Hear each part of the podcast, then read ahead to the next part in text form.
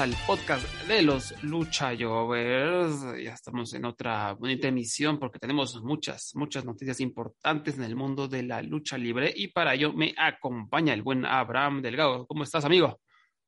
Estoy muy bien, aunque todavía con un poco de dolor de pecho después de ver la final de la N1. Muy bien, muy bien. Todavía siento a Nakajima dándole a, a que no.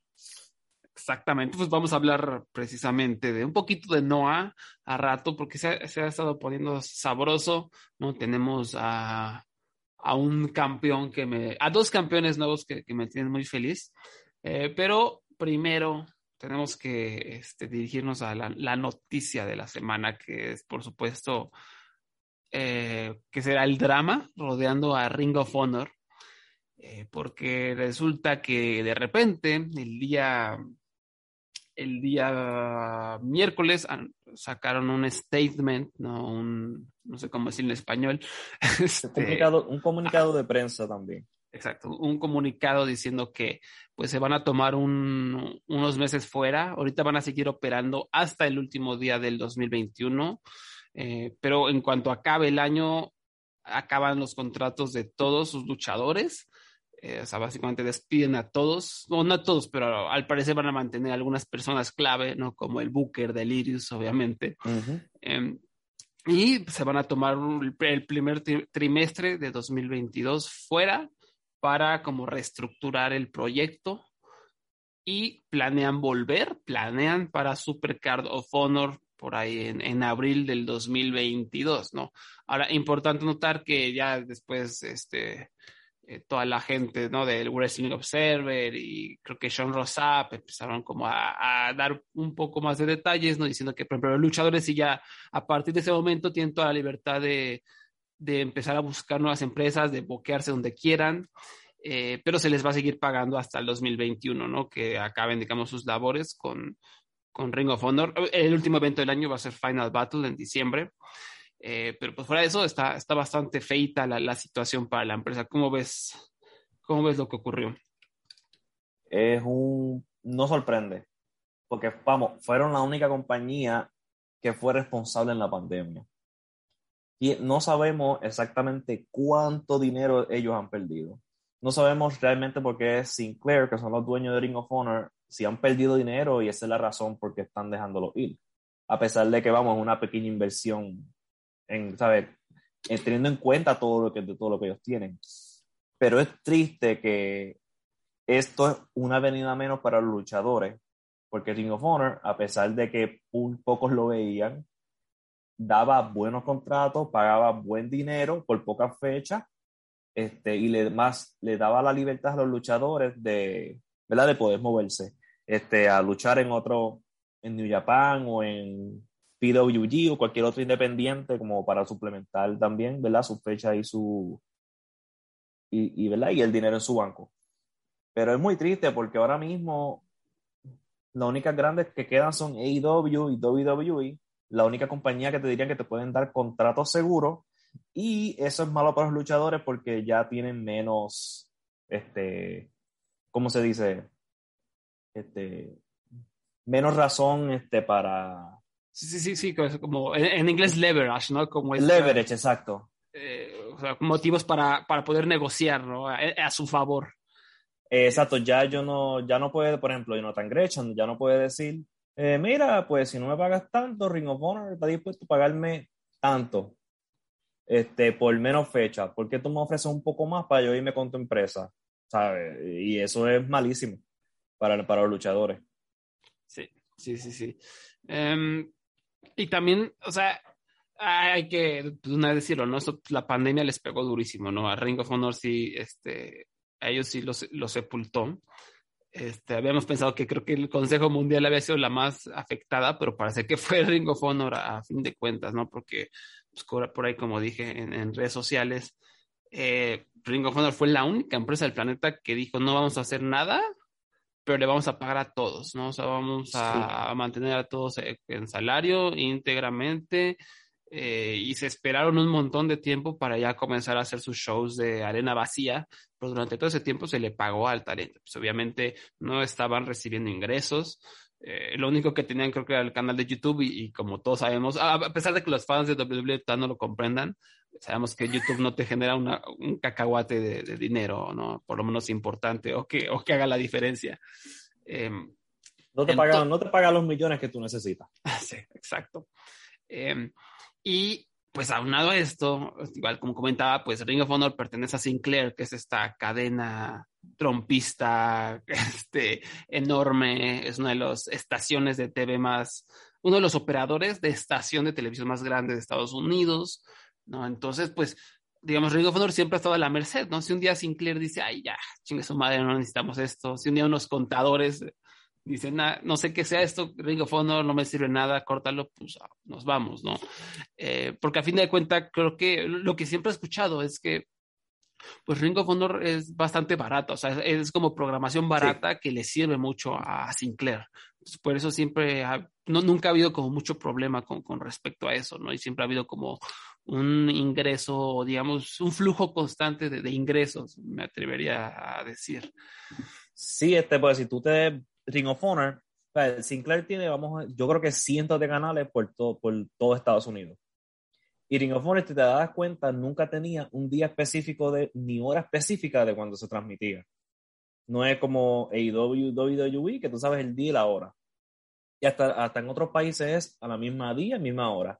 En el caso de Ring of Honor es a la merced de ese canal. También cuando se acaban las noticias del oeste, lo ponen y pues entiendo que por lo que han dejado de entender, daba buenos números, a pesar de que no tenía hora específica ni nada.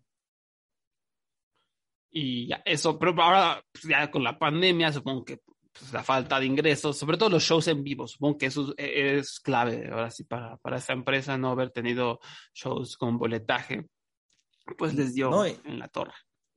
Y algo triste fue que la última vez que trataron de vender taquilla, no movieron taquilla, que fue para el Death Before Dishonor de este año. Mm.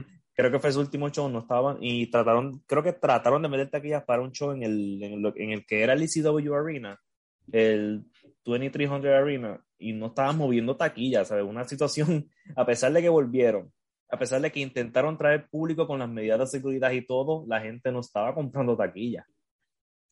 Eh, aquí hay un problema serio, serio, serio, serio también en esa área.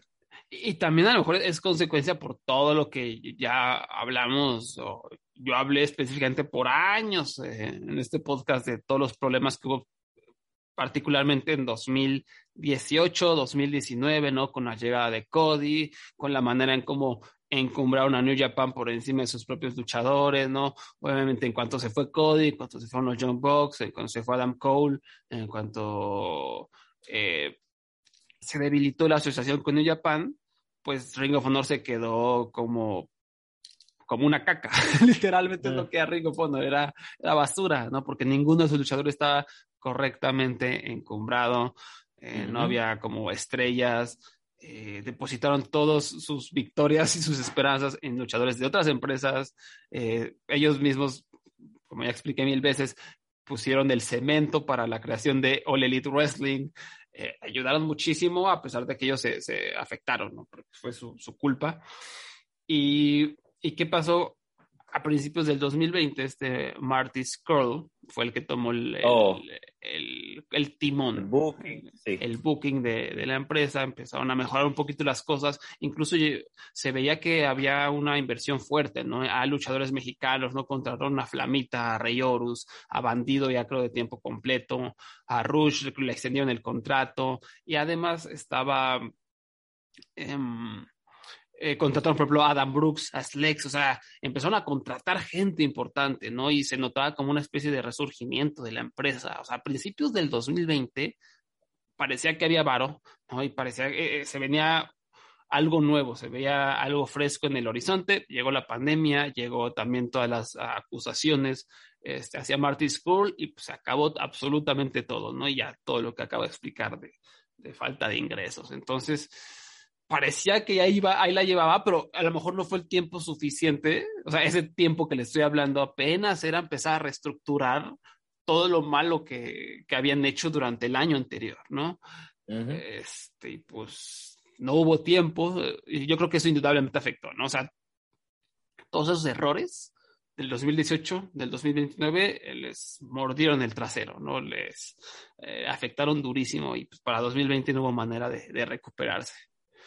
Por lo menos, este, yo le aplaudo a Ring of Honor que por lo menos, no sé, ¿tuviste sus shows cuando volvieron en el 2020? Este, vi, vi algunos, ¿no? Los del torneo este por el campeonato Pure. Eh, sí. Bastante buenos, ¿no? Pero sí. igual eran arena sí. vacía, ya saben lo que pienso de la arena vacía. Por, por, lo menos yo considero que a pesar de, de, de, la, de, la, de los retos que tenían, ellos, la reestructuración al volver en el 2020 fue buena. Tenían un buen, un buen producto, en mi opinión. Este, que a pesar de este, que no había público, por lo menos no se sentía tan fuerte como en otros shows, como los de Japón, por ejemplo. Este, pero, ¿qué pasó? Que empezaron a traer público a los otros shows de Estados Unidos y ellos están en un mercado donde los, shows de, los otros shows de lucha libre ya tienen público y ellos están vacíos. Y eso está, pues, eso no, ¿sabes? Ellos trataron de dar un, dar un pie hacia adelante y se cayeron, ¿sabes? No hay, han tenido una mala suerte bien mala con esto de la pandemia. Más, obviamente todo lo que te has dicho, no, no eso es parte de... Sí, y hay que decirlo, o sea, fue la empresa que mejor lo manejó. O sea, en, en cuanto a ética, sí. en cuanto a moral, Ring of Honor, mis respetos, ¿no? Porque cuidó a su gente, cuidó eh, a, no solo a su gente, a sus fanáticos también. Uh -huh. Pero pues así es esto, esto del, de la industria y el capitalismo, pues lo pagaron. O sea, es muy triste, ¿no? Que una empresa que pues, hubiera merecido más, eh, pues se nos, se nos caía a pedazos. Ahora, no sabía después de haber hablado de toda esta tragedia, digo, todavía no desaparece la empresa, y creo que desaparezca, sí. yo creo que va a seguir siendo programación barata, pero pues anunció, ¿qué se anunció, Abraham, sobre el futuro de, de cómo va a operar Ring of Honor? Hasta el momento, eh, el último show en vivo va a ser este, el del 11 de diciembre, que es este Final Battle 2021. Después de esto van a dar como programas de, estos de, recapitulación, que sí, lo mejor de Jay Lita, lo mejor de los Briscoe Bros, hasta cuando vuelvan a comenzar en el weekend de WrestleMania en abril para Super Card of Honor. Este, y uno de lo que se rumora de los planes es que ya no van a tener luchadores contratados como estaban anteriormente, sino que van a ser como este, ¿sabes? Van a ser como estaban antes, que te contrataban para ciertas fechas y ya. No va a haber contrato de un año, dos años, como lo estaba en este momento. Este, y básicamente eso es como opera Pro Wrestling Guerrilla, que es una compañía que parece que no existe, pero todavía existe. La odio. la, la compañía que te da estas grandes carteleras que tú puedes ver ocho meses después.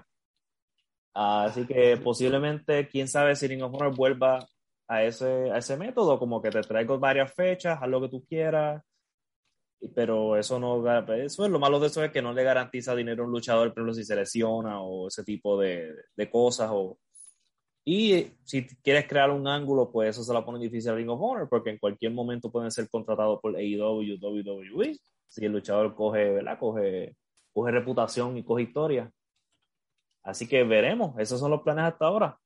Me imagino que van a hacer un super gran show en abril con la gente que consigan y ahí semana a semana, mes a mes. Sí, exacto, mes a mes, mes a mes.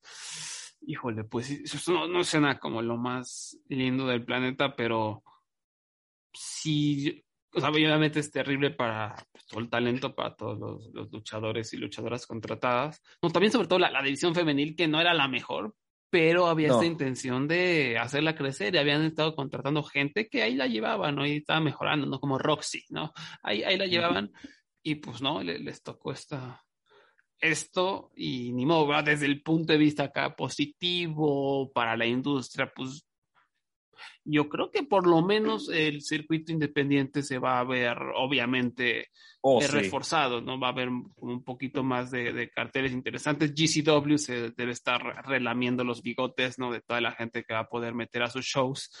Em, y No, ya va- empezaron. va- ah, ya empezaron, sí. Porque los Briscoe Brothers son los campeones de GCW. Sí, sí, sí. Eh, Así que esto va a estar bien interesante en los próximos meses. Entre lo que suelta Ring of Honor, lo que soltó WWE, esto vamos a ver, esperemos que sea la, revitali- la revi- revitalización de, este- de los luchadores independientes en los Estados Unidos. Sí, ahí va. Y ya, ya estaba por buen camino, ¿no? Después de este, los despidos de WWE, eh, después de lo que está haciendo GCW, como que ahí la llevaba, ¿no? Ahí la llevaba la, la, la escena y yo con esto se va a ver reforzada, ¿no? Pero obviamente pues, para luchadores algo más difícil, ¿no? Supongo que va a ser, no van a ser los mismos ingresos o, Ujú. o no va a ser a lo mejor tanta seguridad, ¿no? Eh, ¿Qué te parece eh, si intentamos echarnos un clavado por el roster y analizar a, a- qué empresas debería irse cada luchador. No, no cada luchador porque son demasiados, pero a- a algunos de los más importantes, ¿no? Sí, sí. Más, yo, yo tengo uno en mente ahora mismo.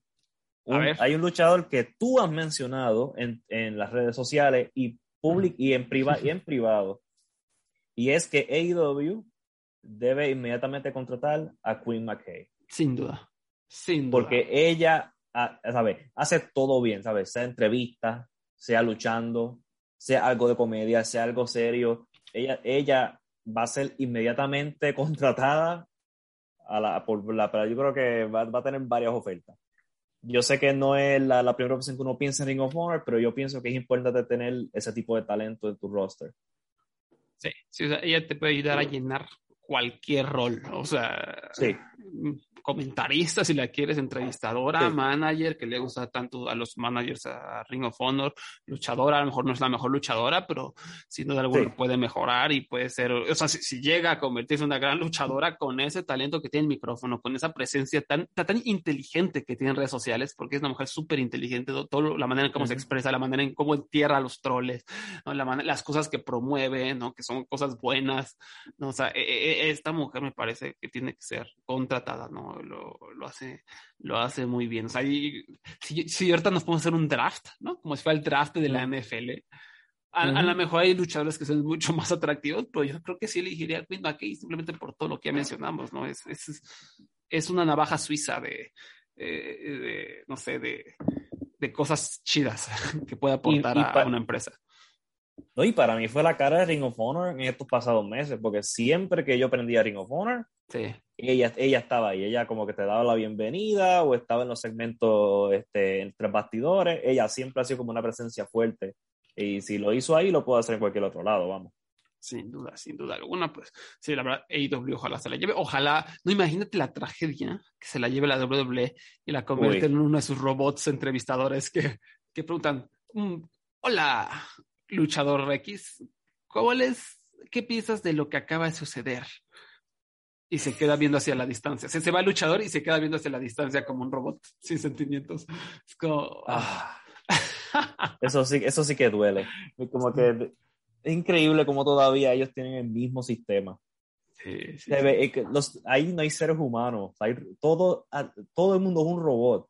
Los comentaristas son un robot que dicen frases todo el tiempo. Los luchadores hablan como si fueran robots. ¿Qué no es un robot ahí? es un desastre. Eh, pero bueno, regresando al tema, o sea, Queen McKay, eh, Sí. no se vaya ahí, que, que la contrate AEW o algo, porque sí, sí, sí, Sí. lo merece, honestamente. De ahí, de ahí eh, ejemplo, rápidamente, antes ya lo mencioné por ahí, Adam Brooks y Lex, es una verdadera lástima lo que les pasó. Nu- Nunca he sido fan de Adam Brooks, la verdad, eh, se me hace bastante malo, pero Lex siempre, o sea, los que son seguidores de, vieja época de este programa saben cómo me mamas Lex. Es un luchadorazo, tiene una super presencia. Eh, Si tienes New Japan World, ve a buscar su lucha contra Okada que eh, en Melbourne hace como cuatro años ya. Es un luchadorazo y, y antes de la pandemia, Ring of Honor lo había contratado a él y a Dan Brooks. Ya los habían contratado, ya iban a volar hacia Estados Unidos, ya estaban boqueados para unas luchas en un pay-per-view, no recuerdo cuál. Y pues llegó la pandemia, adiós, ¿no? O sea, obviamente no pueden volar, obviamente no pueden luchar, ya regresamos y pues, tampoco pueden salir de por restricciones de vuelo y supongo que ya, ay, es más, supongo que hasta su visa internacional, adiós. Entonces, eso sí me pareció muy, muy feo, ¿no? Incluso por Adam Bruce, que aunque no sea muy fan, pues es un luchador bueno, ¿no? Que merece a lo mejor ese tipo de oportunidades, pero pues ni modo. ¿Dónde tú enviarías a Slex, a Slex y a Adam Brooks? A Slex a AEW. ¿No, lo mandarías a New Japan? Sí, también en New Japan funcionaría muy bien, o sea, porque tiene la altura que les, les mama a los japoneses. Sí. Eh, funcionaría muy bien ahí. Eh, Adam Brooks incluso también podría funcionar ahí como un mid-carder de la división junior. Creo que no, estaría mal su, implementación. Em, pero sí, es sería creo que funcionaría en New Japan por la presencia, por el personaje, eh, funcionaría en AEW, pero pues de ahí en fuera no. O sea, el Aberta Lex también te podría decir que funcionaría en WWE, ¿no? Por todo lo que acabo de mencionar, pero es una incógnita lo que pasa en NXT 2.0, ¿no? este... Sí, el, programa, un programa fascinante. Sí, sí, sí. por lo malo que es. sí, sí, sí, es una cosa muy, muy peculiar. Em, ¿Qué me hace? Bandido, a ver, ¿qué hacemos con el buen bandido? Con bandido, yo te diría AEW, pero está la cosa esa de que lo van a usar eh, o simplemente lo van a estar en rivalidades con los Luchabros y Andrade. Pero me, pero me gustaría ver a Bandido en AEW porque me gustaría ver su trabajo con Brian Danielson, por ejemplo. Y que se vaya mezclando con un Kenny Omega, que se vaya mezclando con los Bucks. Verlo en el, con los estelares de esa compañía creo que sería muy bueno para él y él podría funcionar. Y él los conoce, vamos, él estuvo en el, en el evento estelar de All In y le dieron su espacio a que se luciera. Sí, sí, ser una... Eh, te, la pongo más difícil. Si solo puedes contratar a Bandido o a Dragon League, que ojo, Dragon League es un asterisco, porque creo que tiene uh. contrato no con Ring of Honor, con New Japan, pero no por, por meter aquí este controversia. Si solo puedes contratar a uno, a quien será Dragon League o a Bandido? Nada, la pusiste bien difícil. Porque Dragon League es de mis favoritos, así que yo creo que me iría con Dragon League por pura preferencia, ni siquiera porque uno sea mejor que otro. Yo me gusta, me gusta más Dragon League, pero eso es preferencia mía. Este, si yo fuera el Bookerman, ese que yo ese, ah, con ese que yo me iría. Yo, yo me iría por, por bandido. O sea, creo que Dragon League es mejor. Son dos grandes luchadores, creo que Dragon League es un poco mejor pero mira por Bandido simplemente por, por el look. Yo creo que a, Bandido tú lo ves siendo una, un gringo X que no, lo conoce, lo ves inmediatamente y dices, ¿quién es este güey? O sea, tiene la máscara más chingona, tiene un super físico, tiene un look muy especial que inmediatamente lo, lo resalta. Obviamente Dragon League también está marcadísimo y la mamá, ¿no? Pero Bandido tiene como este, tiene esta aura mucho más espectacular, me parece, en cuanto a presentación, ¿no? Y pues ya dentro del cuadrilátero también es, una joyita.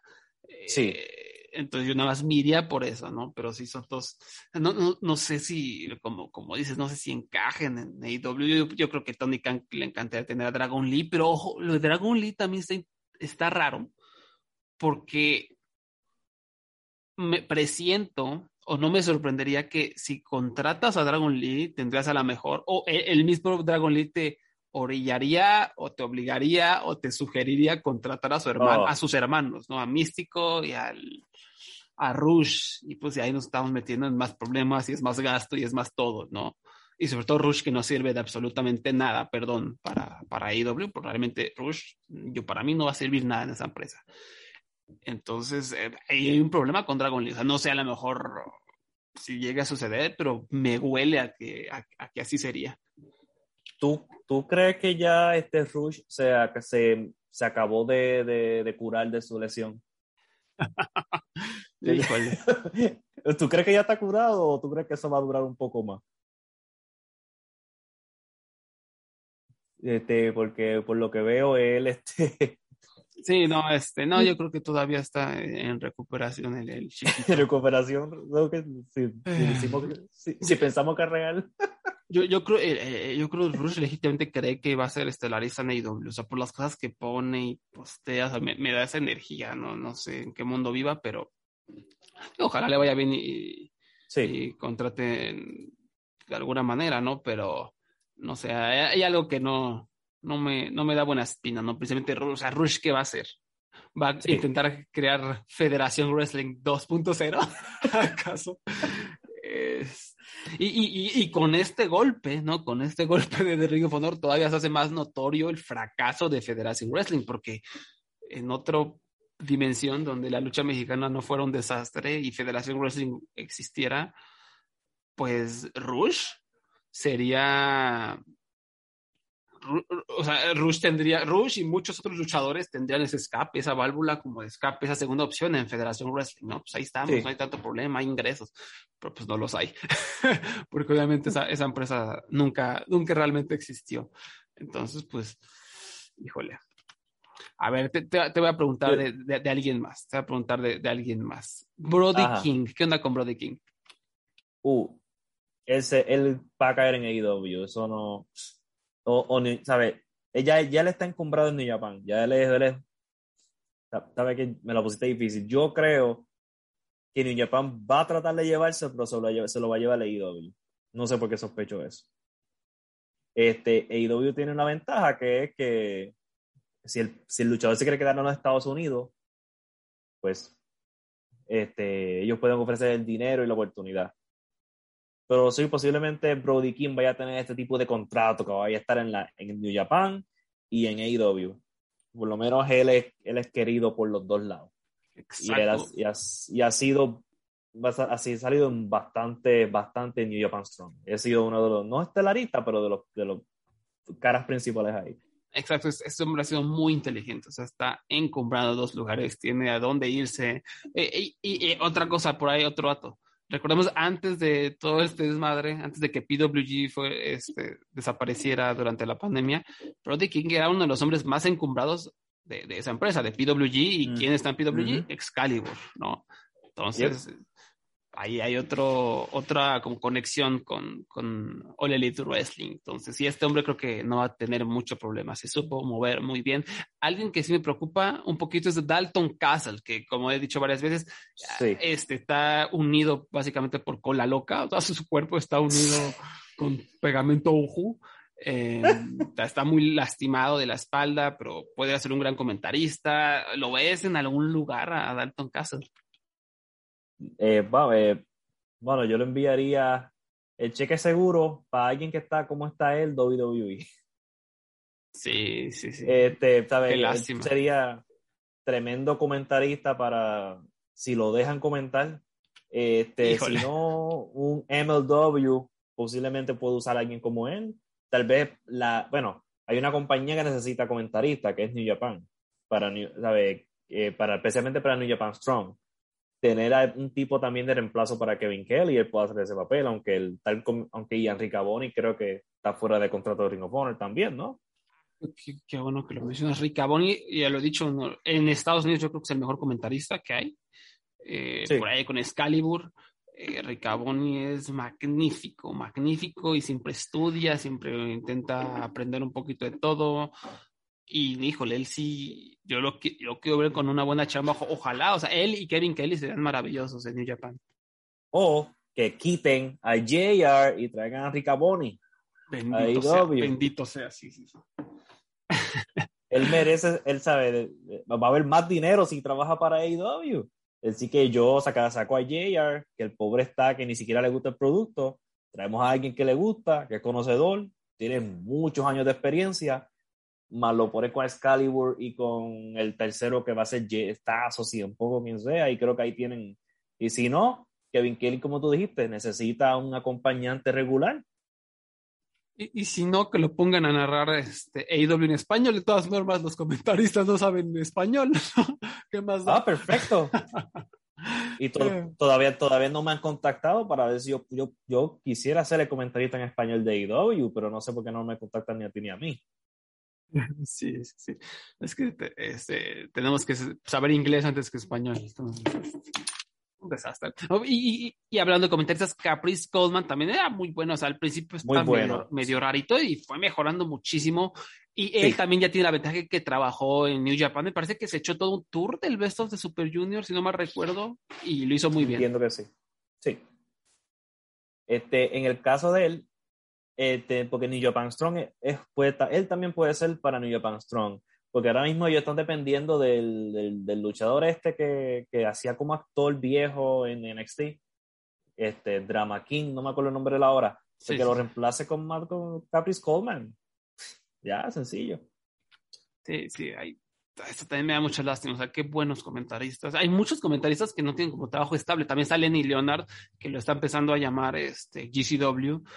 Eh, o sea, me, me, llena de rabia, ¿no? Que tiene más trabajo Kevin Gill, que es este hombre que se la pasa diciendo groserías y no sabe sí. nada. Y literalmente es como escuchar a un adolescente de 13 años jugando Xbox 360, jugando Halo 3 en el Xbox y perdiendo. O sea, eso es escuchar a Kevin Gill, es el peor comentarista, es, es, es, aberrante, es ofensivo.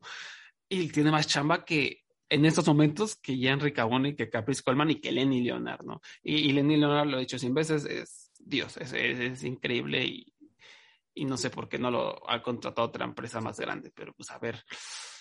Ah, eso sí está, está bastante feo. Un nombre interesante y también hasta trágico hasta cierto punto, Danhausen, ¿no? Porque Danhausen es de esta ola de, de luchadores meme que, que, surgió a raíz mm. de, de, la sequía en el circuito independiente. Yo, yo, a la, yo, a la, fecha no entiendo cuál es el chiste, no entiendo qué tiene, no, no entiendo el personaje, no entiendo nada, lo veo y, y lo veo tuiteando, eh, le tuiteé a Bray Wyatt, yo no entiendo qué es este señor pero bueno, o sea, no lo odio y nada, siempre te lo veo y digo, ah, pues no, capto, no capto tu onda, soy muy, soy muy viejo para ti, o no sé.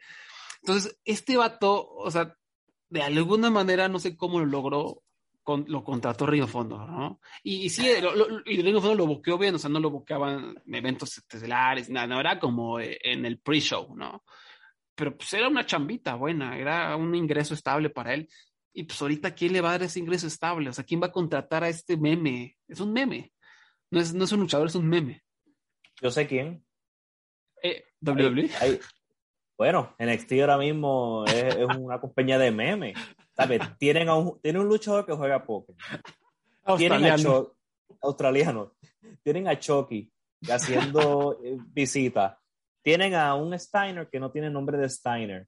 Tienen este a el, la de, el de este tipo, Fallen Prey, Carion Cross, ah, no, yo creo que ese modo ya, tiene razón, ese, ese, fue para otro lado.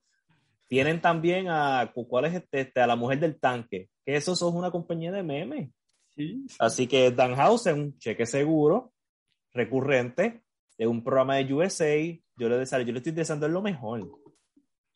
Híjole, yo creo que a Vince McMahon ve a Danhausen si le da un infarto. Le da un infarto. Este, híjole, lo bueno para Danhausen es que pues está, va a venir, va a venir el resurgimiento del de, de circuito independiente y aunque no va a tener la misma chamba, porque recordemos, estos luchadores, tus War Horses, tus Danhausens, tus Ali Cats, tuvieron chamba porque no había nada más. O sea, este meme wrestling de GCW fue porque no había nada que hacer, no había. Y pues la banda tuitera que lo toma todo literal, que ve una patada mal hecha y dice, ah, es la mejor patada que he visto, ¿no? Pues eso los impulsó, pero ahora, o sea, ya no va a tener tanto trabajo, pero yo creo que va a haber cabida. GCW por lo menos seguro lo va a contratar para uno de sus eh, de sus cosas, sus bros, este, Cluster Fox que hace en todos sus eventos. Sí. Um, ahora, yo te, ahora yo te tengo que es bien difícil de verdad. A ver, a ver. Los briscos.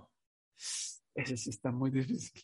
Porque Papá. tenemos una, porque obviamente pues los puedes, hay un sitio que los puede tomar y pueden pegar, en, hay dos compañías en específico, que son las, que, que son AEW y New Japan pero uh -huh. sabemos cuál es el problema, que no sé si, que si sí. la audiencia sabe el problema de Jay, específicamente Jay Briscoe.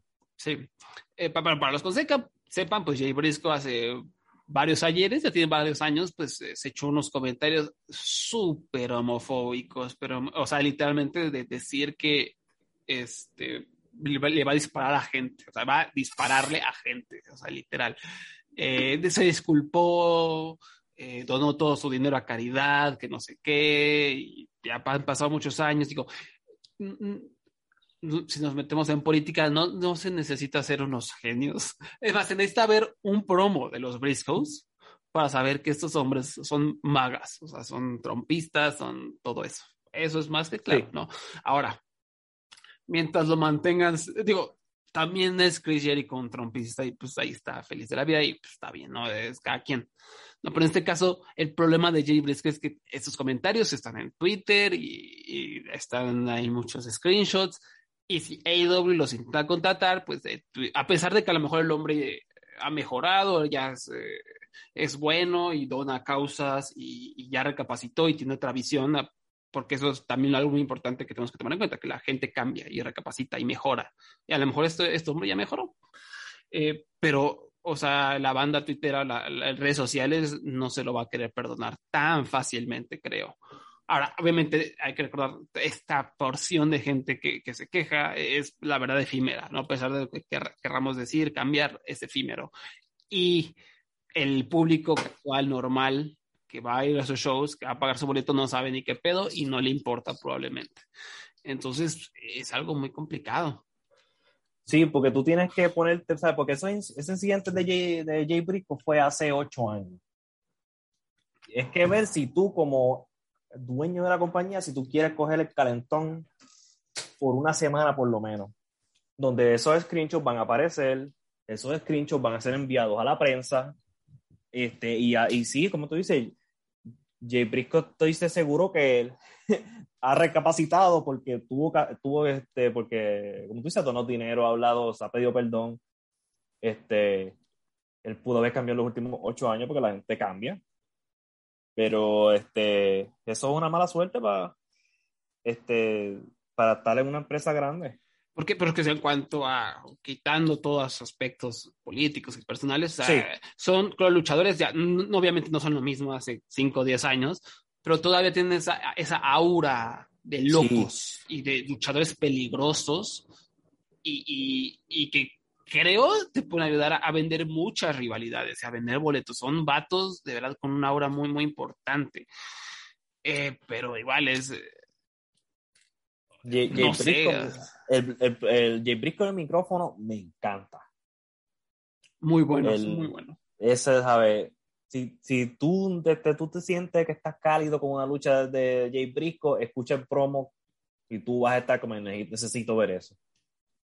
Sí, sí, sí, sí. Y, y pues, uh, si otra vez nos ponemos a pensar en AEW, pues sus luchas contra los John Box, eh, sí.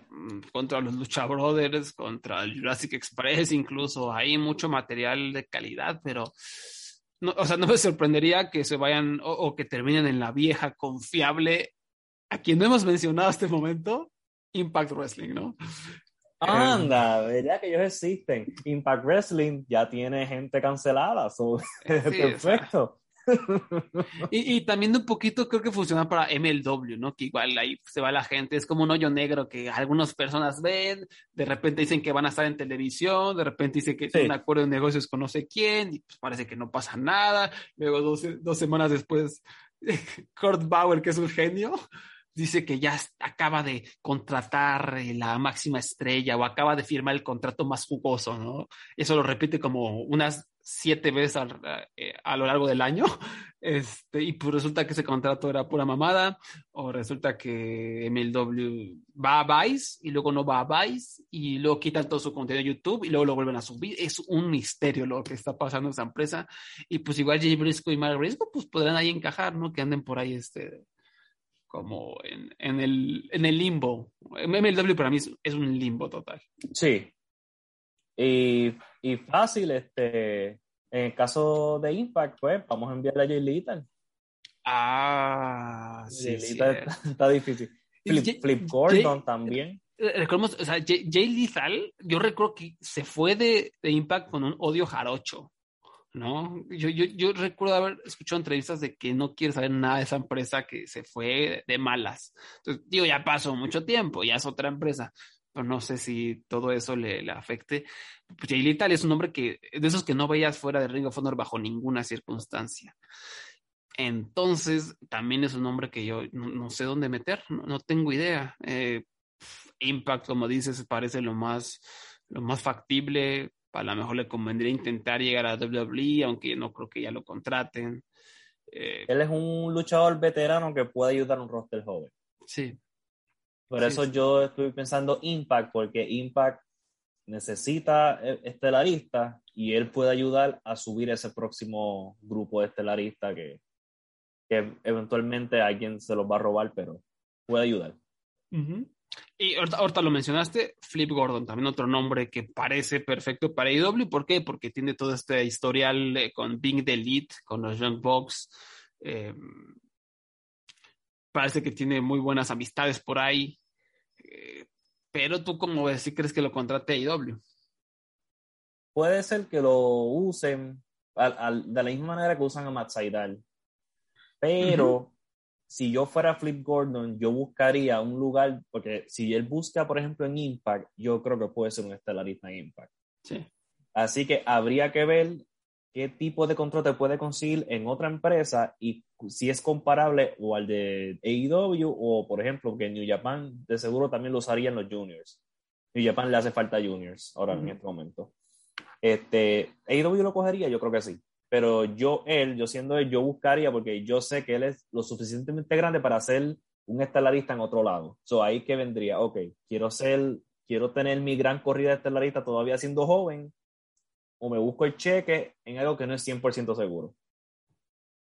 Está, está complicado, ¿no? Y, porque también recordamos, o sea, en AEW, pues Flip también no es nada brillante, es un hombre que se mete en problemas eh, por todas las cosas tan profundamente idiotas que hace y dice. Entonces, eso igual, pues, a lo mejor Tony Khan se quiere alejar de toda esa. Eh, a ver, ahí, te va alguien que. Hablando de Impact. o sea, para mí, perdón, se tendrá que retirar. Y C3. ¿Qué hacemos con oh. este hombre que es un desastre, que no lucha, que es, es un tronco? Este hombre es literalmente un tronco intentando luchar. Está como rarísimo, como que no se puede mover. Es, como Jinder Mahal. No se puede mover. Eh, lo único que hace es decir, hacer promos que no van a ningún. Es como un Bray Wyatt. O sea, él sí tiene un Bray Wyatt. No, no, no sabe luchar. Sus promos no dicen nada, solo como que habla en círculos, como que solo dice que es muy intenso. O sea, no. En, el Ring of Honor para mí no funcionó. Eh, en, Impact lo intentaron, no sé qué pasó, me perdí. Eh, pero Easy Tree, pues no sé, ¿tú qué, harías con Easy Tree? Tú sabes que Easy Tree hizo dos shows en Fight, para Fight TV con luchadores amigos. Mm, ah, sí, cierto, es cierto. Y se, y se llama Free the Narrative. Que es ah. básicamente un cojón de lucha este, cinematográfica. Ah. Si él quiere quedarse en la lucha libre, claramente hay un público para lucha cinematográfica que se queda ahí y que se aleje de la lucha, lucha libre que yo veo. Esa es mi, mi manera nice de decir, pues, pues yo no, no, voy a decir, no voy a decir lo mejor que es que se retire, vamos, yo no, no soy tan cabrón. Pero eh, si quiere hacer luchas de ese tipo o irse a Impact a hacer luchas de este, cinematográfica, pues está en su poder ahora, para el fanático del podcast que le encanta Easy 3, pido Narrative en Fight TV. Ahí está. Eh, o sea, qué cosa, ¿no? La manera en cómo lo, lo, la, industria lo rebasó y cómo MJF lo rebasó, o sea, porque la verdad, eso fue lo que sucedió. Cuando salió, empezó MJF a, a, surgir en el circuito independiente, era, ah, es como un Easy Tree, ¿no?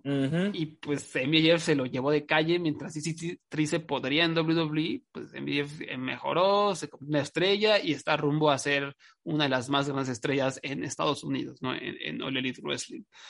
Y aquí está Easy Tree pudriéndose en, en intentando cosas raras que no funcionan. y es que la verdad, el mejor lugar para este hombre era WWE. Era, Yo sigo anonadado en que no haya funcionado. Yo, yo creo que fue alguna conducta suya, a alguien le hizo algo malo, porque no puedo creer que, que Vince McMahon no, le gustara a este hombre.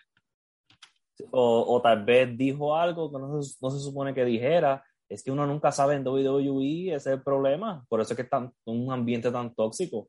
Tú no sabes que te puede quitar puntos o que no. Bueno, mira en el pasado que no saludaron de Taker era un insulto no, darle la mano, no, darle la mano de Taker era como que, ah, ¿cómo te atreves? Pero en ese tipo de ambiente que tú no sabes qué es bueno y qué es malo, quién sabe qué regla no escrita rompió Easy Tree. Pero tiene razón, él es perfecto para esa empresa. Es una lástima. Jonathan Gresham. E, e, eh, ese, ese, es fácil. A ver. AEW. AEW. Es, es, esta es la cosa con Gresham. E, es bueno en el micrófono, o sea, es alguien que realmente, o sea, iría a IW, pero iría para la mid card. No, no veo manera posible en que eso sí. No veo manera en que, si, si él quiere ser estelarista, como lo es en Ring of Honor, a lo mejor tendrá que ser en Impact Wrestling otra vez, ¿no? Eh, porque en, en AEW no veo que lo utilicen a ese nivel, ¿no? Pero si quiere asegurar el cheque y tener grandes luchas, quiere divertirse, ¿no? Con Daniel Bryan, con Bobby Fish, con, eh, no sé, con Fénix, Dan- increíble. Daniel García también, que Daniel García, que ya lo contrataron. bandido cuando lo contraten. Eh, y ahora, otra cosa, cuando lo, otra cosa que puede pasar es simplemente se quede como antes, que se quede como haciendo un tour por el circuito independiente, ¿no? Ya tiene sus contactos en México con Lucha Memes, va y viene, le gusta mucho luchar acá, eh, se va a GCW, se va a PWG, eh, a lo mejor ap- aparece un par de veces en Impact, yo qué sé. Eh, a lo mejor New Japan lo buquea para New Japan Strong. Entonces, Sí. este, eso es New una buena Japan opción, es ¿no? otro. Sí, está el de Independiente, sí. Sí. Sí, y él tiene conexiones en todos lados, en menos MLW, que yo no sé si él ha aparecido allí. quién sabe. Es, es, un hoyo negro de MLW, entonces. Sí, por eso sí, uno nunca sabe nada que pasa Sí, con ellos. Este, Mm. pe- ahora, los dos luchadores con que, que son Brian, Brian Johnson y, y este, este, este otro, se me fue el nombre, y Tracy Williams. Mm, ¿Qué teorías, qué teorías con ellos dos? Porque no sé por qué ellos son que se me parecen. sí, sí. Uf. Por, por, por ejemplo, a Tracy Williams ya lo buscó Beyond, ¿no? O sea, creo que Tracy estaría, no le va a ir mal en el circuito independiente, pero pues yo no lo, me cae bien y es un buen luchador. Eh, a lo mejor serviría para Dark, para AEW Dark, para New Japan Ujú. Strong. Creo que u- una buena adquisición para New Japan Strong, para estar ahí en la mid card, en la undercard y hasta ahí, ¿no?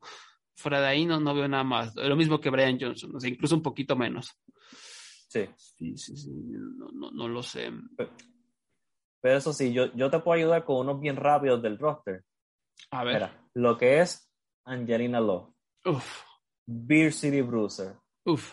el Brawler Molina, Doug Draper, Danhausen, déjame ver quién más, Delirious, Eli, Eli Ison, este, Moff Martina y Mike Bennett, pues yo los puedo enviar a NXT y a WWE. Pues algunos sí, porque algunos no creo que tengan ni la altura. O sea, ese es el problema. Que ya, ya nos regresamos 50 años en- al pasado. Este, Yo estoy aquí as- asegurándole un cheque a todos ellos, pero, Pero- no puedo. pero o sea, el, el Beer City Bruiser y Brawler, pues yo creo que sí funcionarían en, en WWE. O sea, pues serían como ahí. ¿Quién sabe? Porque si tienen un look. No, no, ¿de qué estoy hablando? Si, si Vince a Kid Lee, ¿qué, qué va a pensar de Beer City Bruiser? Estoy loco. No, no, no olviden lo que dije.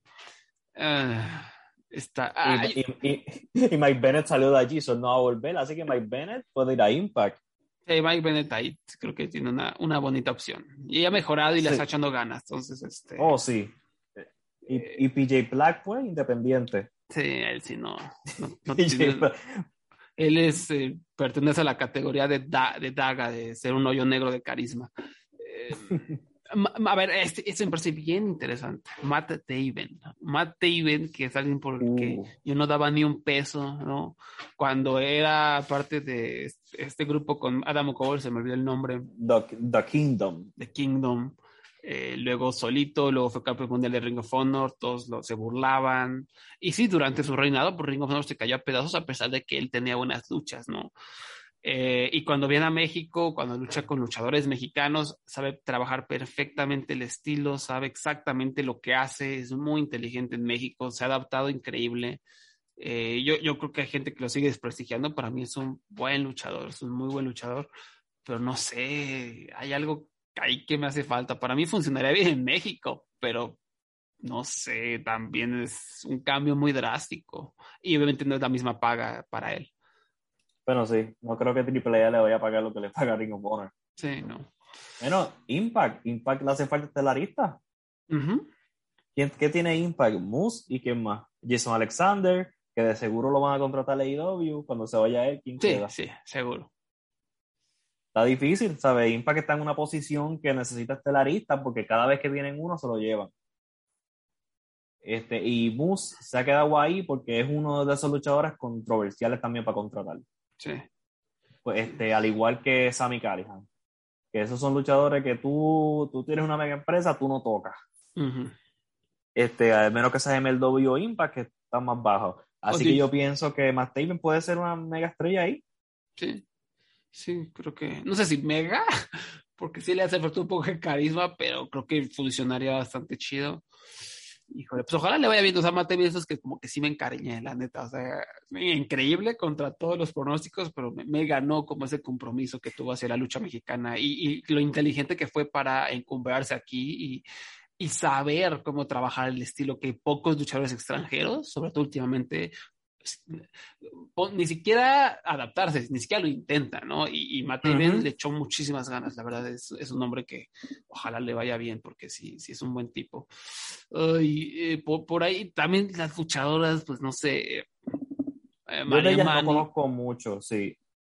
Este, Sumi Sakai, vamos, para, me imagino que iría, ¿para, para dónde iría? Híjole, pues es que no es buena, funcionaría como una entrenadora, como una mano veterana, eh, no sé, eh, en AEW, en el undercard, igual para seguir Sí. cosechando a Yoshis veteranas que te ayuden a, a mejorar el roster, ¿no? Está por ahí Misakura. Eh, digo, no está ni al nivel de Misakura ni de pedo, pero bueno, para, para seguir apoyando. Em, Roxy es la otra que tú, ¿para dónde te enviarías a Roxy también? Sí, Ro- Roxy, Roxy, pues Impact, o sea, porque Impact tiene un buen eh, roster de luchadoras. Eh, Ujú. o sea, a lo mejor lo que le convendría a esta mujer es seguir eh, talachando un ratito en el circuito independiente y que paulatinamente a lo mejor desarrolle ese carisma, desarrolle ese personaje, que se la lleven a AW Dark y que ahí empieza a talacharle hasta que la contraten, ¿no? Podría ser, ¿no? O sea, yo creo que tiene potencial eh, esta, esta mujer. Em, Sí, sí. Trishadora Sí. igual no, no, no se me hace muy buena, entonces es como una incógnita todo el roster femenil que como que entre ellas estaban mejorando y se estaba levantando, pero pues, pero pues nada, ya se acabó. Y María como la, la cara de la, femi- de la división, estaba, me, me, me gustó lo, lo, lo poco que vi de lo que estaba haciendo.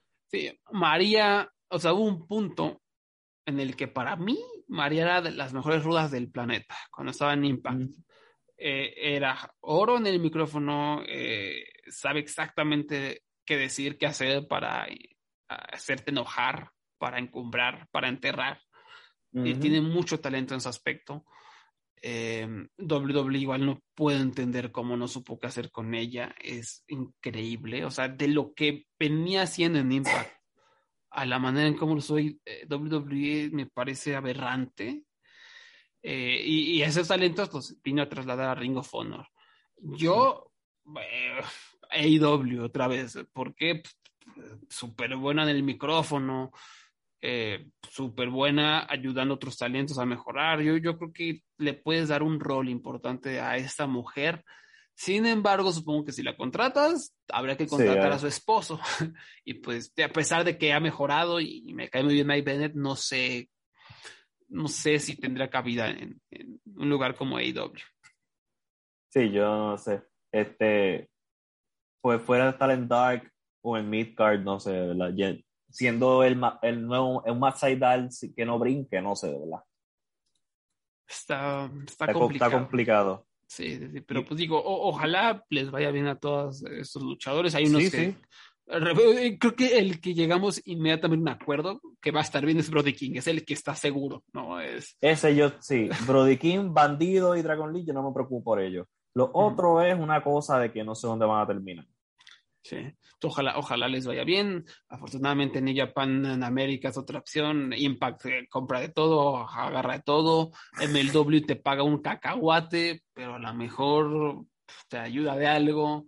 Eh, Es un cheque seguro, por lo menos. es un chequecillo, sí. Y pues no, lo, lo que decía, circuito independiente está resurgiendo y esto seguramente pues ayudará, ayudará en algo. Pero pues no sé, algo más que, que quieras agregar sobre la, la situación de Rico Fondor antes de pasar a hablar de, de New Japan. Sí, es una situación de verdad bien triste para los luchadores, para los fans. Y Ring of Honor ha sido una compañía que obviamente no es la misma que yo conocí, como para el 2005, 2004, 2005. ha tenido como 10 evoluciones desde esos años, pero es una empresa que siempre va a tener un espacio como en mi corazón, no sé si me entiende. Sí, sí, este, sí. Porque me, me presentó lucha libre completamente nueva cuando yo solamente veía TNA, WWE y lucha libre local de puertorriqueña. Y me, como que me voló la cabeza.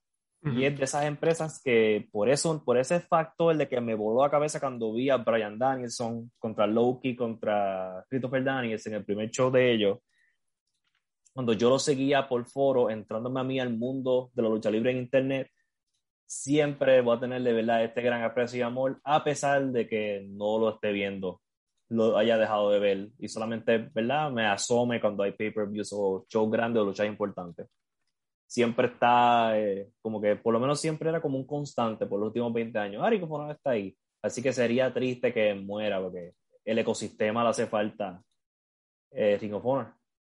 Sí, sí, igual yo le, le- tengo un cariño. De esas empresas que lo mismo, no- a lo mejor no lo veía semanalmente, pero cuando tenía oportunidad, cuando había un evento importante, eh, era como un poco alimento de confort. O sea, que va a estar bueno, o sea, no, no va a ser, no voy a ver un producto terrible, no voy a ver un producto aberrante, voy a ver algo bueno, o sea, voy a ver algo entretenido. A lo mejor no, ninguna lucha pasa a las cuatro estrellas, pero van a ser sólidas, ¿no? Van a ser lucha Sí. sólida de un vato intentándole demostrar a otro vato que él es mejor, el mejor vato. y ya, eh, y pues Y- eso funciona. Yo solamente le pido a quien sea que tenga dinero allá afuera. No sé si es Tony Khan, no sé si es quien sea. Yo quisiera tener legalmente acceso a los shows viejos de Ring of Honor. Tener las entradas para quitar el problema del copyright, pero que hay mucho contenido ahí, de mucho luchador que está grande ahora que la gente no puede ver fácilmente. Porque dicen que está el Honor Club, sí, pero no está todo. ¿Sabes? Esto es una empresa que lleva desde el 2002, si estoy contando bien. Este, y hay muchas luchas, hay muchas cosas, bueno, hay muchas cosas que debemos olvidar, pero de lo que, ¿sabes? Por la invasión de Noah en los Estados Unidos empezó a través de Ring of Honor. Vamos, este, tienes historias súper importantes como CM Punk en el primer Summer of Punk ocurrió en Ring of Honor. Este, y trajo un estilo de evento estelar a los Estados Unidos que básicamente evoluciona al que tenemos ahora. Y es importante que el que tenga dinero y ten, que pueda que alguien que le guste la lucha libre y le ame esta mierda, que compre esa, esa biblioteca de contenido vieja, porque por lo menos Abraham quiere legalmente ver Ring of Honor. Yo estoy dispuesto a pagarles a ustedes. Simplemente no quiero, este, ¿verdad? Pagar por cosas editadas 100%. Es que sí, es que el problema es de, de Ring of Honor es la edición, porque hay un montón de, de- de música comercial. O sea, hay un montón Sí. de música comercial que no vas a poder tener en tus transmisiones, entonces eh, vas a tener que pagarle a un editor muchas horas de trabajo Sí, por recortar todo ese pietaje, todas esas entradas, todas esas salidas, ¿no? En todos esos shows es, un, es un gasto brutal, es un gasto brutal. sí, sí. Entonces, pues sí requiere. Yo creo que el tío Tony Khan es un nerd. Recordemos, es un nerd de message boards, de foros, eh, muy inteligente, le encanta, apasionado. Estoy seguro que amaba Ring of Honor, lo amaba, lo amaba. Creo que queda claro en su producto, en la gente que contrata. Eh, creo que va a intentar eh, poner sus manos en ese, en ese contenido, por lo mismo de que eh, eventualmente van a sacar su plataforma de streaming eh, o, o, o, eventualmente van a intentar vender todo su contenido a alguna plataforma de streaming, como lo hizo WWE a NBC con Peacock, y eso es un barote. Por eso, por, ya lo explicamos muchas veces, por eso hay tanto AW Dark y, y la, la Elevation y esto y lo otro. ¿Por qué? Porque están generando contenido, contenido para crear una librería que puedan venderle a la gente. Porque lo que le importa a las plataformas, a las televisoras es contenido. Créame, contenido, uh -huh. contenido, contenido, contenido, aunque sea una mierda, contenido, contenido, contenido. Y eso vende y es muy importante en el mercado. Entonces, compra la librería de Ring of Honor, tienes un montón más de contenido y y ahora, repito, eso de la edición es, es un punto muy complicado. Sí. Entonces, eh, pues, sí. pues ya, ya, ya, veremos qué sucede, pero sí, o sea, sería una lástima que se quede ahí, que siga siendo desperdiciado. Yo también siempre he querido como ver Ring of Honor viejo, pero es, ya es muy complicado de encontrar, ¿no? Entonces, sí, sí sería una es buena bien, ventaja. Al, al, menos que tú, al menos que tú sepas qué vas, porque esa es otra cosa, hay tanto show que ahora mismo si tú quieres buscarlo de manera, la por el mar del océano, como que si quieres ser pirata, si tú no sabes qué buscar, ¿qué tú vas a buscar? Por tanto tú empiezas. Tú quieres ver la invasión de Noah, tú quieres ver el Summer of Punk, tú quieres ver a Brian Danielson teniendo una de las mejores corridas de correa, quieres ver el año y medio de Samoa Joe cuando Samoa Joe estableció esa correa, quieres ver lo de Loki, ¿qué tú quieres ver? Porque quieres ver, qué sé yo, Homicide en una rivalidad contra Colcabana, cuando donde Colcabana rapea con una sombrera, con, con, con, una gorra al revés. Tú tienes que decidir que tú quieres ver y yo creo que una persona, un editor que bregue con este contenido, lo edita y eso, pues yo creo que puede, hacer un buen trabajo hasta de ser un curador de este contenido. Pues a ver qué sucede. Ojalá que sea lo mejor para todos y que gente que lo merezca obtenga dinero y exposición. en fin, pues vamos a platicar rápidamente de, New Japan. Ya, ya pasó un buen rato, entonces eh, tampoco me quiero meter de lleno, pero cuéntanos, Abraham, qué pasó en el Juvan Climax. Okada ganó el Juvan Climax porque Ibushi se cayó a pedazos, pobrecito, siempre nos lesiona. Eh, y, ahora, a ver, a ver. Eh, ¿Para qué hablamos de la final G1 si no no hubo ni final, no? Este eso sí que fue bien triste. Yo vi ese show sin spoilers. Y cuando yo veo que Ibuchi brinca y se parte el brazo, yo dije, oh, oh. oh esto es real. Y la cara de Okada, Okada quería llorar. Oh. Así que, por lo, por lo menos, mira, ese show demostró que Okada quiere Ibuchi, para los que estén preocupados allá afuera. Estaba, casi se pone a llorar cuando vio el brazo de Ibuchi. Pero nada, Ibuchi, este, Okada en el micrófono dijo que la eh, básicamente para Okada, la correa que tiene Chingo no es la correa real de New Japan. Porque no es la, el IWGP Heavyweight Title, es el World Heavyweight. ¿Y qué pasa? Que Okada dijo, en vez de tener el maletín, yo voy a estar cargando con la IWGP World Heavyweight Title. Y yo voy a defender esta, este contrato que de verdad es una correa contra Ibuchi. En un momento en el futuro, porque Ibuchi fue el último campeón real que tuvo esa correa. Entonces, Chingo está diciendo, este, Okada, tú estás loco, yo soy el campeón real. Mientras tanto, en los Estados Unidos, Will Osprey está diciendo, yo soy el campeón real porque a mí nunca me contaron, simplemente me quitaron la correa porque me lesioné. So, tenemos una situación en New Japan donde hay un campeón real que es chingo, un campeón, un hombre que dice que es campeón, que es Osprey, y un hombre que decidió que su maletín de G1 es una correa física y ese Okada. Así que yo me imagino que este es, van a ver una mierda en enero donde estos tres hombres van a estar en un mini torneo Posiblemente pongan a Ibuchi cuando vuelva después de la lesión o a Naito, creo que ya van a estar para Wrestle Kingdom, en un mini torneo para ver quién es el campeón real de New Japan. Eso yo creo que para eso parece que se, está dirigiendo. Esto suena completamente estúpido y yo estoy seguro que Wally se está rascando el pelo en la casa y te está diciendo, yo no entiendo por qué están haciendo eso, por qué, más, por qué hay tres Wrestle Kingdoms, por qué hay tres campeones, yo no sé. Pues mira, ahí estamos. ¿Qué, clase de WWE es esta? O sea, me acabas de describir una mamada WWE. O sea, que yo soy el campeón, que tú eres el campeón, que yo tengo la correa, que no sé qué. Mamadas. es una tan ridículo. Y, y pues es parte, ellos mismos se encasillaron en tener tres Wrestle Kingdoms. tenemos que hacer un torneo, tenemos que encontrar la manera de llenar el gallinero las tres ocasiones. Y pues con Naito lesionado, con Ibushi lesionado, que a lo mejor regresan, a lo mejor regresan, es posible, creo que en, está dentro de su periodo de, recuperación. Pero si no están, ¿qué hubo? ¿Qué hubo ahí? Estás perdiendo a dos de las más grandes estrellas de taquilleras del país, ¿no? Entonces, eh, ellos mismos se dispararon el pie y tienen que hacer todo este evento WWE, todo este storyline WWE de que yo soy el campeón, tú eres el campeón, yo tengo la correa viejita.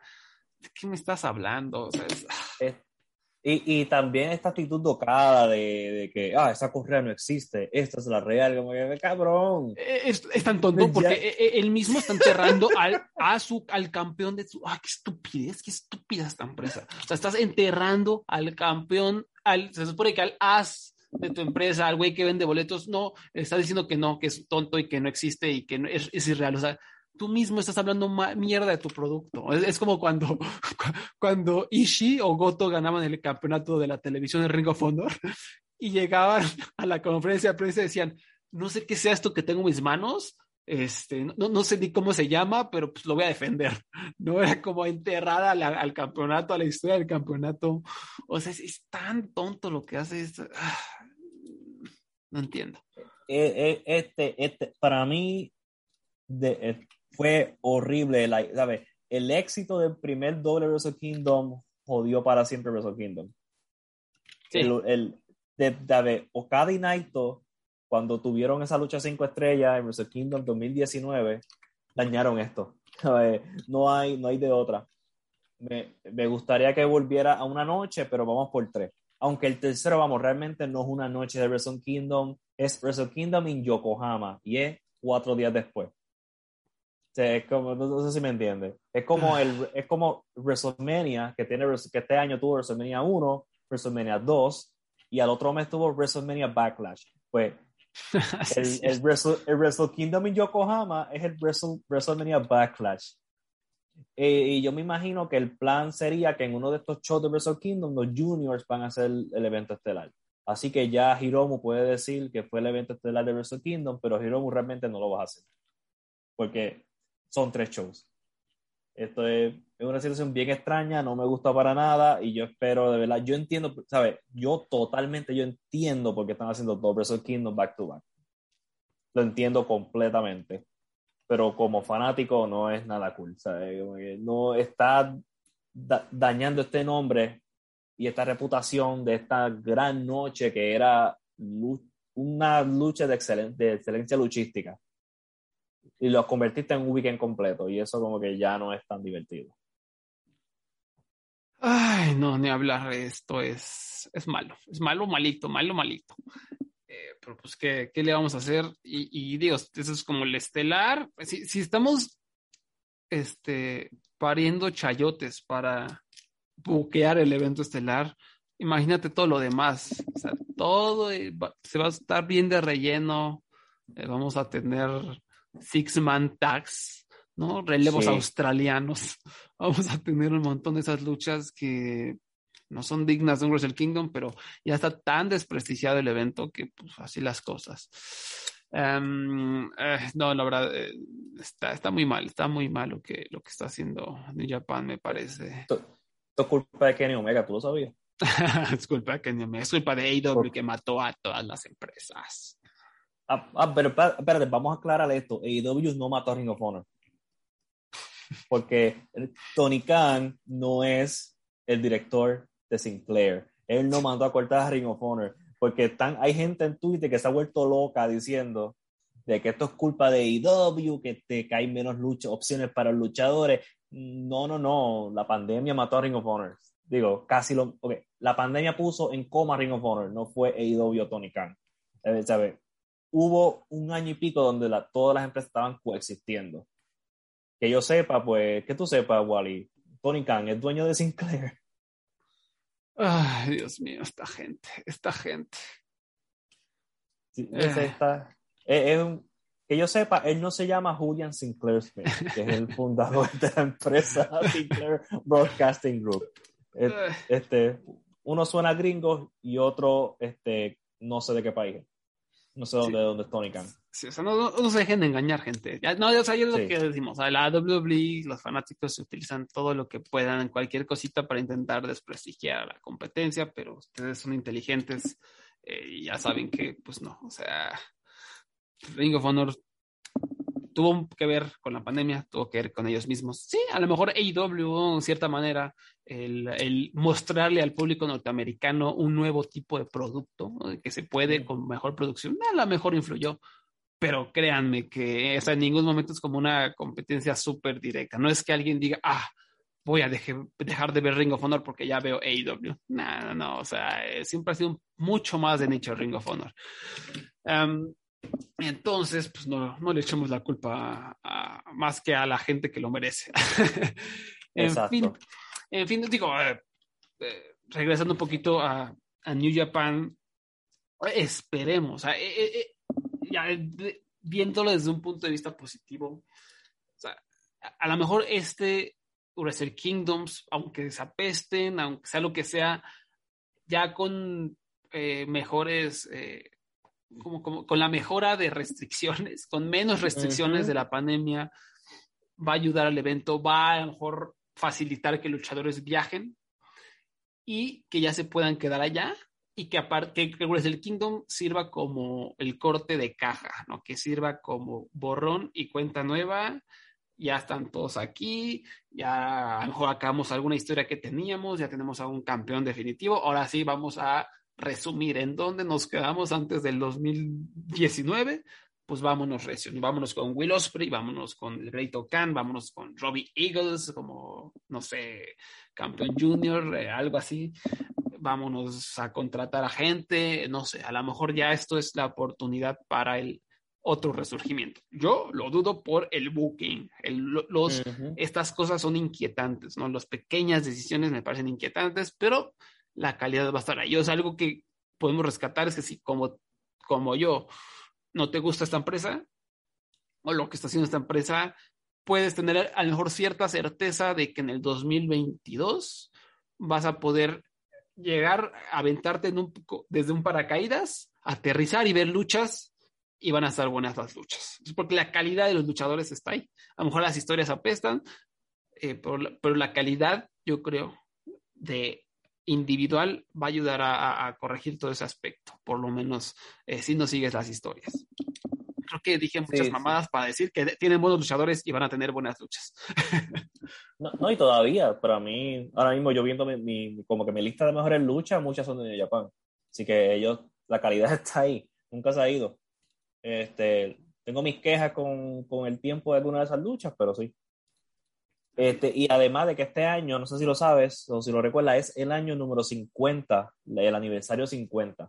Así que a mí me está que ellos están planificando un tipo de reset porque ellos deben saber que estos últimos pasados dos años, desde que Naito se convirtió campeón, esto no ha sido lo mismo. Hmm. Sí, sí, sí, sí, exacto. Va a ser, quién sabe, luego hacen sus eventos de aniversario bien pedos, pero yo, como dices, yo creo que tienen que estar planeando algo interesante. Ojalá, ojalá sea por el bien de sus fanáticos, porque ya cada vez los veo más desesperados, ya se vuelven más WWEscos, ¿no? Ya están como aferrándose con las uñas de ideas que pues, no más no.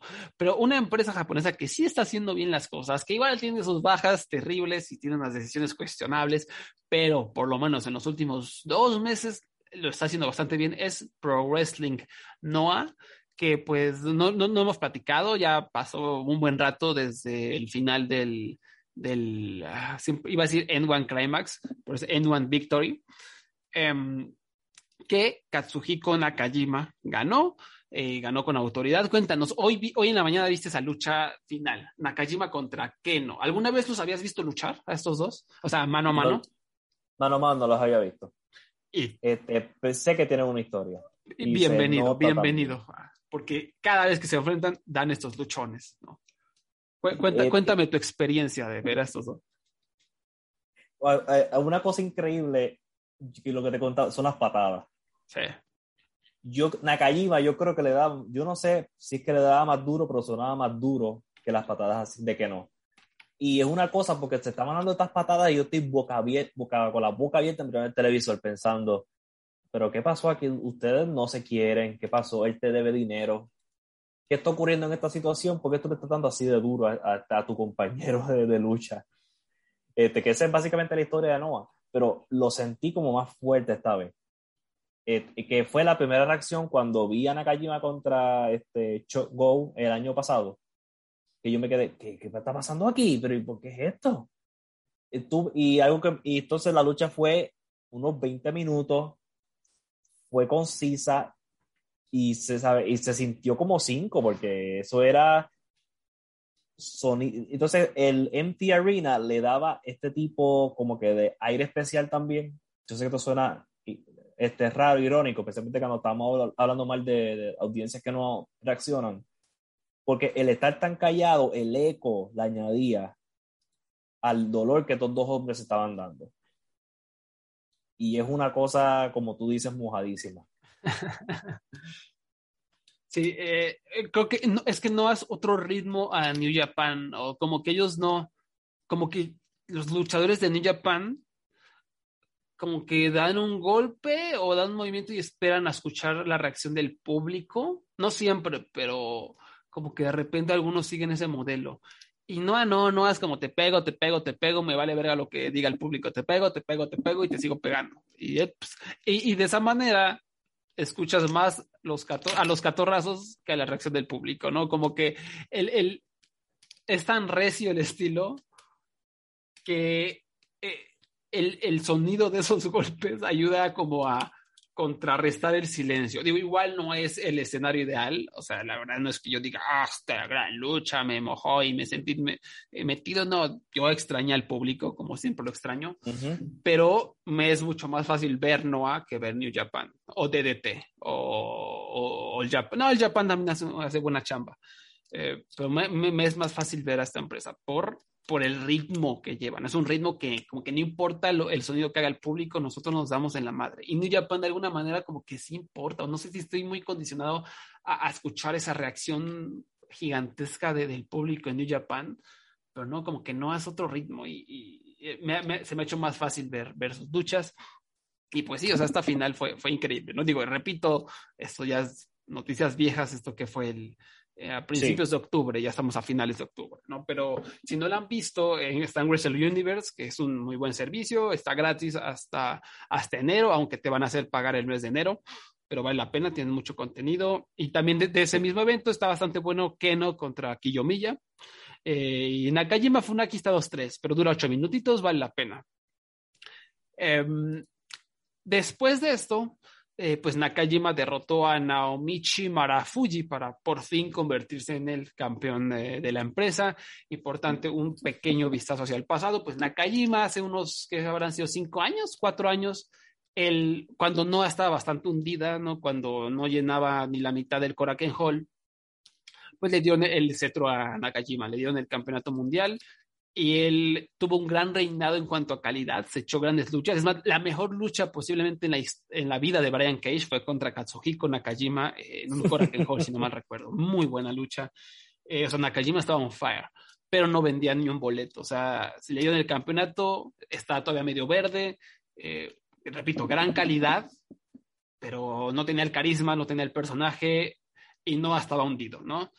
Entonces, pues no, no, no funcionó. O sea, fue un fracaso esa, esa corrida con el campeonato se la quitaron, si no me recuerdo, se la pusieron a Eddie Edwards, luego a Keno, y igual la, la, la, empresa como que empezó a mejorar un poquito, por le costaba trabajo, luego llegó la inversión de Cyber Agent y ya empezó a levantar el gallinero, ¿no? Y durante todo este periodo, pues Nakajima se reinventó, ¿no? Agarró a este personaje como de rudo, silencioso, carismático, objetito, ¿no? Que lo trae una super vestimenta, no sé, se unió a, a Congo con Keno, ¿no? Traicionó a a Shosaki y toda esta onda. O sea, ha estado involucrado en historias chidas, en historias que pues, llaman la atención, bien desarrolladas, ¿no? Con drama, a lo mejor, que algo que recompensa a los fanáticos. Y además, siempre ha como que eh, tenido esta aura, ¿no? Fue un pequeño resurgimiento tipo Naito, ¿no? En el sentido de que, pues, Naito, eh, ya sabemos, tuvo su un periodo de desgracia donde lo querían encumbrar, no funcionó absolutamente nada, se reinventó y regresó como este, igual un poquito, un personaje totalmente distinto y eh, muy carismático. Fue lo que pasó con Nakajima en, en un nivel distinto, algo similar, y pues ha funcionado, está más encumbrado y ya, ya, se habían tardado en dar la correa. Lo especulamos el año pasado cuando luchó contra Shosaki, que podría ser su oportunidad. No lo ganó, vino el periodo de desgracia cortesía de Keiji Muto, pero pues parece que ya estamos de regreso, eh, eso parece, eh, y pues me parece una decisión correcta, esperemos, esperemos. Y, pues me parece una, una buena decisión, ¿no? ¿Tú, ¿Tú cómo sentiste a Nakajima en cuanto a su aura? O sea, ¿sí lo ves como campeón merecedor? Desde la primera vez que lo vi. sí, sí, este, Desde que, oye, vamos, exactamente, porque no fue la primera vez que lo vi, cuando lo vi en esa lucha contra el Goichi Osaki, yo dije, este, este, este, tipo tiene cara que va a ser un as en esta compañía. Yo ni siquiera, yo lo, yo entiendo porque la gente decía Kiyomiya, pero yo veía más a Nakajima. Este, y me interesó y busqué más de él. Este, y de verdad yo creo que yo espero que esto sea un curso de corrección en NOAH, como tú dices, porque yo pienso que agarró a mucha atención esta corrida de Koichiosaki para después perderlo por completo y recuperarlo otra vez. Está difícil, está cabrón. Y sí que esperemos de verdad que Nakajima tenga una corrida larga, que sea épica, para que, y, yo, y que por ahí puedan seguir, ¿verdad? Caminos correctos que no nos lleve hacia atrás, hacia donde Mario Fuji o a este, el cabrón de, de, de, de, de Muto otra vez. Sí, creo que va bien. Eh, creo que tengo un poquito más de fe. O sea, el tío Nosawa Ronkai es una cajita llena de sorpresas, ¿no? Entonces, eh, tampoco nos podemos confiar, pero pues, porque tienen el talento, tienen buenas cosas. Me, preocupa un poquito, eso sí, que, que, empieza a haber mucha repetición, ¿no? O sea, cada End One Victory es este. Nakajima es Keno, es Kiyomiya. Es Nakajima, Keno, Kiyomiya. Marafuji le vale gorro. El, que él claramente no está así como súper inspirado en, ser el as de la empresa, ya está todo viejo el Marafuji.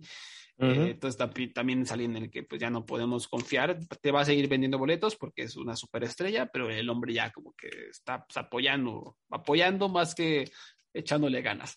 Eh, entonces, eso me preocupa un poquito, ¿no? Queda cierta repetición. Ahorita, pues, eh, se viene una muy buena defensa, se escucha fenomenal. Masato Tanaka contra Nakajima va a ser la, primera defensa. Tanaka derrotó a Nakajima. Fue la, si no me recuerdo, la primera noche del N1 Victory fue un luchononón de 10 minutos, 15 a lo mucho, muy, muy bueno. Entonces, esta revancha ya por el campeonato va a ser fenomenal.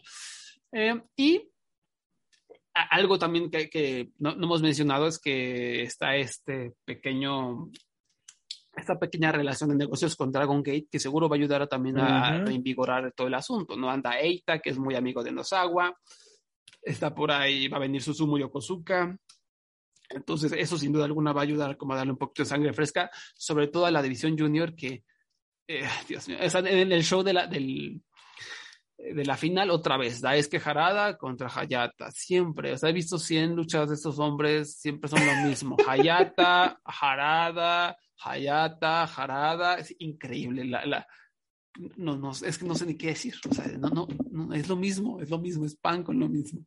Y cualquiera pensaría que, que, no hay más juniors en todo Japón. Sí, sí, sí, Yohei, y también Yohei, está Yohei, siempre está el pinche Yohei. Este, sí, es una cosa muy rara. Pero bueno, el, el último evento que hubo el 28 de octubre en Go on the Demolition Stage 2021 en el evento estelar Masaki Mochizuki, mi mochidios, derrotó a Takashi Sugiura para ganar el campeonato nacional de la empresa y fue una, es una lucha a mí de cuatro estrellas bastante recomendable, de repente un poco tediosa, ¿no? Eh, cuando se pusieron ahí a intercambiar este, mucho veo pero al fin y al cabo se puso bueno al final, se pusieron sabrosos los catorrazos y los machetazos y los golpes con puño cerrado, las patadas de knockout de Mochizuki brutales.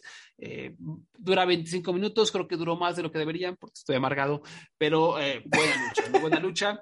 Eh, si te gusta Sugira, esa lucha te va a gustar y está interesante también, ¿no? Es, es un campeonato, digo, es un movimiento cool, ¿no? De Mochizuki tenerlo como un, es un luchador asasasasaso, ya saben cómo lo amo, y el primer retador va a ser Keno, ¿no? Que también trae este discurso también consistente con su visión eh, de llegó y decir te voy a retar, estoy hasta la madre de los viejos, estoy hasta la madre de estos vejetes que vienen a mi empresa, que les dan un lugar que no deberían de tener y te va a partir el hocico, ¿no? Y eso me parece fenomenal, o sea, Keno, como siempre, fenomenal.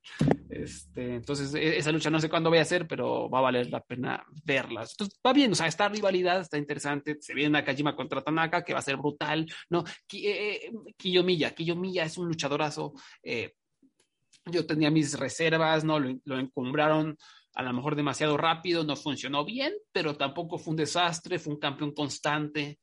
Eh, después ha habido toda esta incógnita porque ha perdido varias veces contra Keiji Muto. O sea, ¿cómo vas a tener a tu supuesto futuro as taquillero perder contra Keiji Muto a sus 70 y 79 años, ¿no?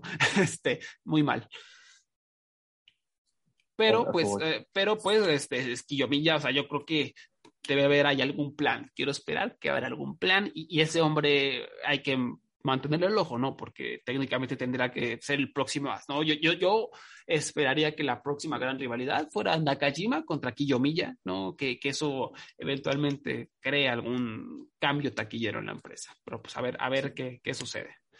¿Tú no crees que Nosawa odie a Kiyomiya? Puede ser, puede ser que, que lo odie. Puede ser Porque que es que yo no. Es que es bien extraño todo esto de Kiyomiya y no le veo el punto a cómo lo están tratando y el booking de él. Sí. O sea, Eh. si, si hay un plan como que a largo plazo, yo, yo espero que de aquí a un año, pues, decir, mira, estaba incorrecto, pero ahora mismo yo no veo un carajo, yo veo que como que como que no quieren darle a él lo suficiente porque por, por posiblemente su primera corrida, corrida de correa como que no, no sé, no sé que, si que no se atreven o que simplemente Nosawa dice prefiero a Nakajima, por ejemplo. Tú no eres el... Tú, puedes, tú pudiste haber gustado a la- al régimen anterior o quien sea, pero conmigo, pues, Nakajima lo prefiero. No sé, de verdad. Sí, yo estoy muy feliz con Nakajima, pero Sí, no, yo no me quejo, pero... Sí. supongo que tendría que haber un plan ahí para que yo me Pues a ver, a ver qué pasa. También hay que echar un ojo a esto con Dragon Gate. Está interesante. Ujú. Eh, aunque, pues no sé. eh, es que a mí sí me repele mucho la, la división de los juniors de esta empresa. De verdad, es como la veo y digo. "Ah". O sea, se me van los ojos así como arriba, ¿no? Para arriba. Digo, "Ay, no puede ser. Pero. No sé, y ta- también, o sea, es que es raro. Siempre, sí me gustaría que tuvieran un poquito más de cercanía con DDT, o sea, no en cuanto a estilo ni nada, simplemente para que se prestaran luchadores. Eh, Sí. No sé, para refrescar un poquito esa división, yo creo que podrían intentar hacer algo. Pero pues a ver, a ver qué sucede. Noah, interesante. Repito, está en Wrestle Universe, una buena oferta. Tokyo Yoshi Pro, Noah, DDT. Por lo pronto está gratis, pero tienes que pagar un mes en enero. O sea, en enero te, te suscribes ahorita, es gratis, pero te van a cobrar en enero. El primero de enero no te vas a poder zafar de ese cobro, te lo van a cobrar. Y pues ya. Eh, Y, y en enero va a haber shows importantes. De Noah siempre tiene shows importantes el 4, el 5 de enero. Eh, Tokyo Yoshi Pro siempre tiene un super evento el 4 de enero. DDT siempre hace un montón de locuras en Año Nuevo. Entonces, pues hay buenas razones para, para contratar este servicio si aún no lo haces. Y pues bueno, hasta, hasta aquí llega el, el programa de, de esta semanita. ¿En donde te podemos encontrar, mi querido Abraham? Me pueden encontrar en ADR012 en Twitter para su queja o cualquier otra cosa, mensaje, este, decirme si llaman a Rusev, los promos de Rusev o no. Y también me pueden leer en Voices of Wrestling. Tengo ahí mi perfil donde hice reseñas de los shows de New Japan. Pueden ver una queja, super queja del último día. Y nada, esas son mis redes. Perfecto, pues ya saben, Facebook, Diagonal Lucha Jovers, Twitter, arroba Lucha Jovers, suscríbanse en iTunes, iBox o Spotify. Y si están en iTunes, denle una reseñita, pónganle cinco estrellitas, este, pongan un comentario, eso nos ayuda mucho. Y pues nada, muchas gracias, hasta la próxima, bye bye.